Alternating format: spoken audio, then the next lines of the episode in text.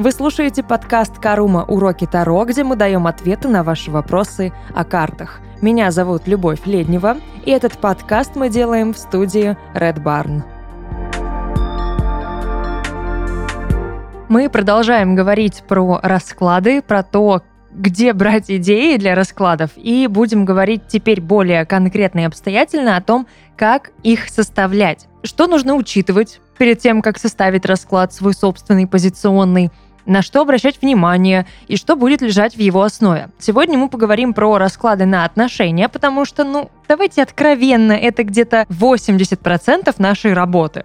Расклады на отношения. Самая наша любимая извечная Санта-Барбара. Будем говорить об этом. Мы должны всегда понимать, что любой расклад строится на запросе кверента. И именно то, что нам дает кверент, будет основой такой вот прям таким фундаментом для расклада. Мы нашим раскладом должны ответить на все вопросы, человека, который пришел к нам со своей болью. И это наша цель, это наша главная задача. Поэтому, когда вы составляете расклад, всегда следите за тем, чтобы все какие-то вопросы, пожелания кверента были учтены в этот момент, в этом раскладе. То есть, например, там человек говорит, ну я хочу узнать, что будет если. Или я бы хотела понять, э, что он думает, или что будет например, да, если я перееду, если я не перееду, а как сложатся обстоятельства, а вот через месяц. Мы это все должны включить в этот расклад. Мы должны учесть эти вопросы и, по сути, составить расклад таким образом, чтобы были определенные позиции, отвечающие конкретно на эти вопросы. Я всегда в конце после расклада да, персонального говорю, если что-то осталось непонятно, если на какой-то вопрос я не ответила, обязательно пишем, да, я все либо еще раз там повторю, разжую, либо отвечу на вопрос, который почему-то как-то был мной незамечен, проигнорирован, но просто чаще всего в процессе получается, что вот течение всего повествования я так или иначе охватываю все возможные какие-то вопросики. Ну, либо пока человек слушает расклад, у него появляются новые вопросы, и уже задаются да, какие-то просто именно дополнительные вопросы, уточняющие. Это тоже ок, это тоже норма. Потому что это все э, работает на получение такой вот комплексной информации по поводу одной проблемы, с которой человек к вам и пришел. Наша задача эту проблему полностью осветить. Итак, да, правило первое.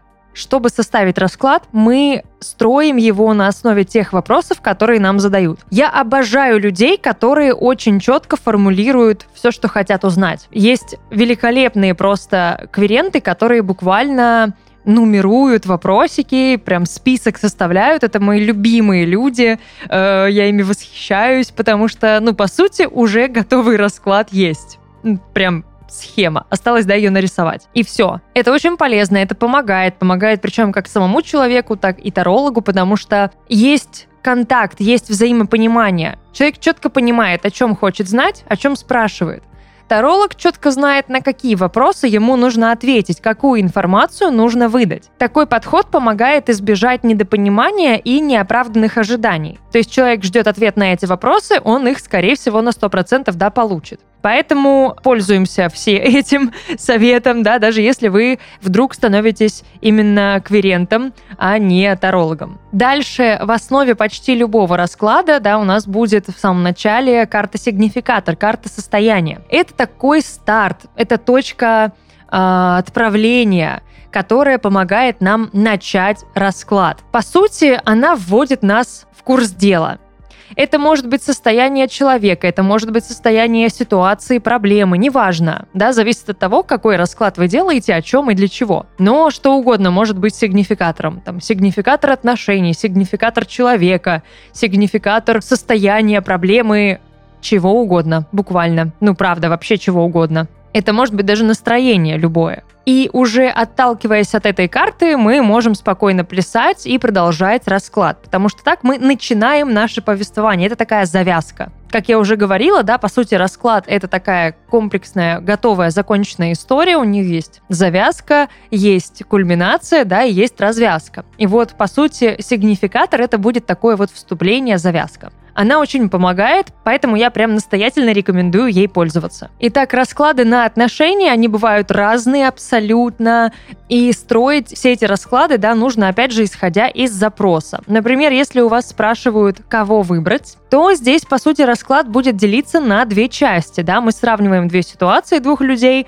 и мы располагаем, например, карты, которые будут отвечать на одни и те же вопросы друг напротив друга. То есть там одни вопросы мы задаем одному человеку, другие, те же самые вопросы мы задаем другому человеку. И такие две колоночки выстраиваем. Это первый вариант, как это можно сделать.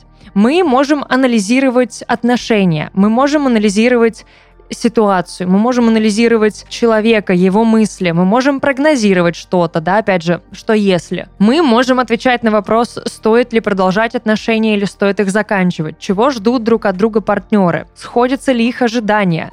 И все эти расклады, они будут исходить, опять же, из того, что хочет узнать кверент, что ему важно, что ему нужно. Чего боится человек, да, если, например, это расклад такой предварительный для того, чтобы его узнать, для того, чтобы вступить с ним в отношения или не вступать. Мы прощупываем здесь почву, мы пытаемся понять, какой есть уже опыт, может быть, у человека, какой у него, да, бэкграунд, какие у него там были отношения, есть ли какие-то хвосты, которые он еще никак не закрыл, и они за ним плетутся каким-то грузом ответственности. Мы узнаем про какие-то, может быть, э, странные фетиши, почему нет, это тоже важно. Мы можем узнать о состоянии там материальном. Да, по сути, можем что угодно. Я не могу да, дать вам какие-то универсальные правила для того, чтобы составлять расклад, но мне кажется, вот это правило «ответь на все вопросы человека», оно очень помогает. Оно помогает и составлять расклад, и делать расклад, потому что мы в течение этого расклада следим за тем, чтобы на вопросы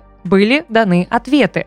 Если эти ответы не получены, и вы четко понимаете, что карты на конкретные вопросы не ответили, вы либо докладываете еще карты, да, задаете этот вопрос, либо дополнительный, может быть, делаете расклад. Такое тоже бывает. Периодически я даже э, какой-то вопрос один рассматриваю через призму нескольких раскладов. Это ок, это норма, потому что каждый расклад будет, да, по-разному, например, освещать ту или иную проблему, тот или иной вопрос. Не всегда есть смысл все сваливать в один расклад. Не бойтесь делить вопрос на разные расклады. Это, кстати, тоже классно работает, это помогает. Обычно мы заканчиваем расклад какой-нибудь картой советом или картой итогом, э, например, что будет, да, если следовать этому совету или игнорировать этот совет, какой-то итог, исходя из текущей ситуации. Кстати, тоже хороший такой вот метод э, намекнуть человеку, что стоит делать или чего не стоит делать. Спросите, да, э, у карт, что будет, если ничего не менять.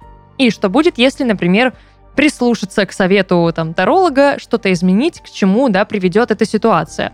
Это всегда работает, это очень действенный такой хитрый способ подтолкнуть человека к действию. А по сути, Таро всегда настаивает, ну в 90% случаев, Таро настаивает на действии, на переменах. Это такой сам по себе инструмент трансформации и перемен. Я надеюсь, что в целом я как-то смогла осветить э, задачу нашу в, с точки зрения составления расклада и что этот расклад должен делать. Скорее всего, мы будем э, как-то более детально еще это все обсуждать в телеграм-канале Карума Закадровая, потому что если там, опять же, да, если у вас остались вопросы, что-то вы недопоняли, вы всегда можете уточнить, вы можете мне написать, и, конечно, я постараюсь там все разжевать, рассказать, привести какие-то, может быть, даже примеры. Тут у меня все. Счастливых, хороших вам раскладов на отношения. Это был подкаст «Карума. Уроки Таро», где мы давали ответы на ваши вопросы о картах. Меня зовут Любовь Леднева, и этот подкаст мы записали в студии Red Barn. Увидимся.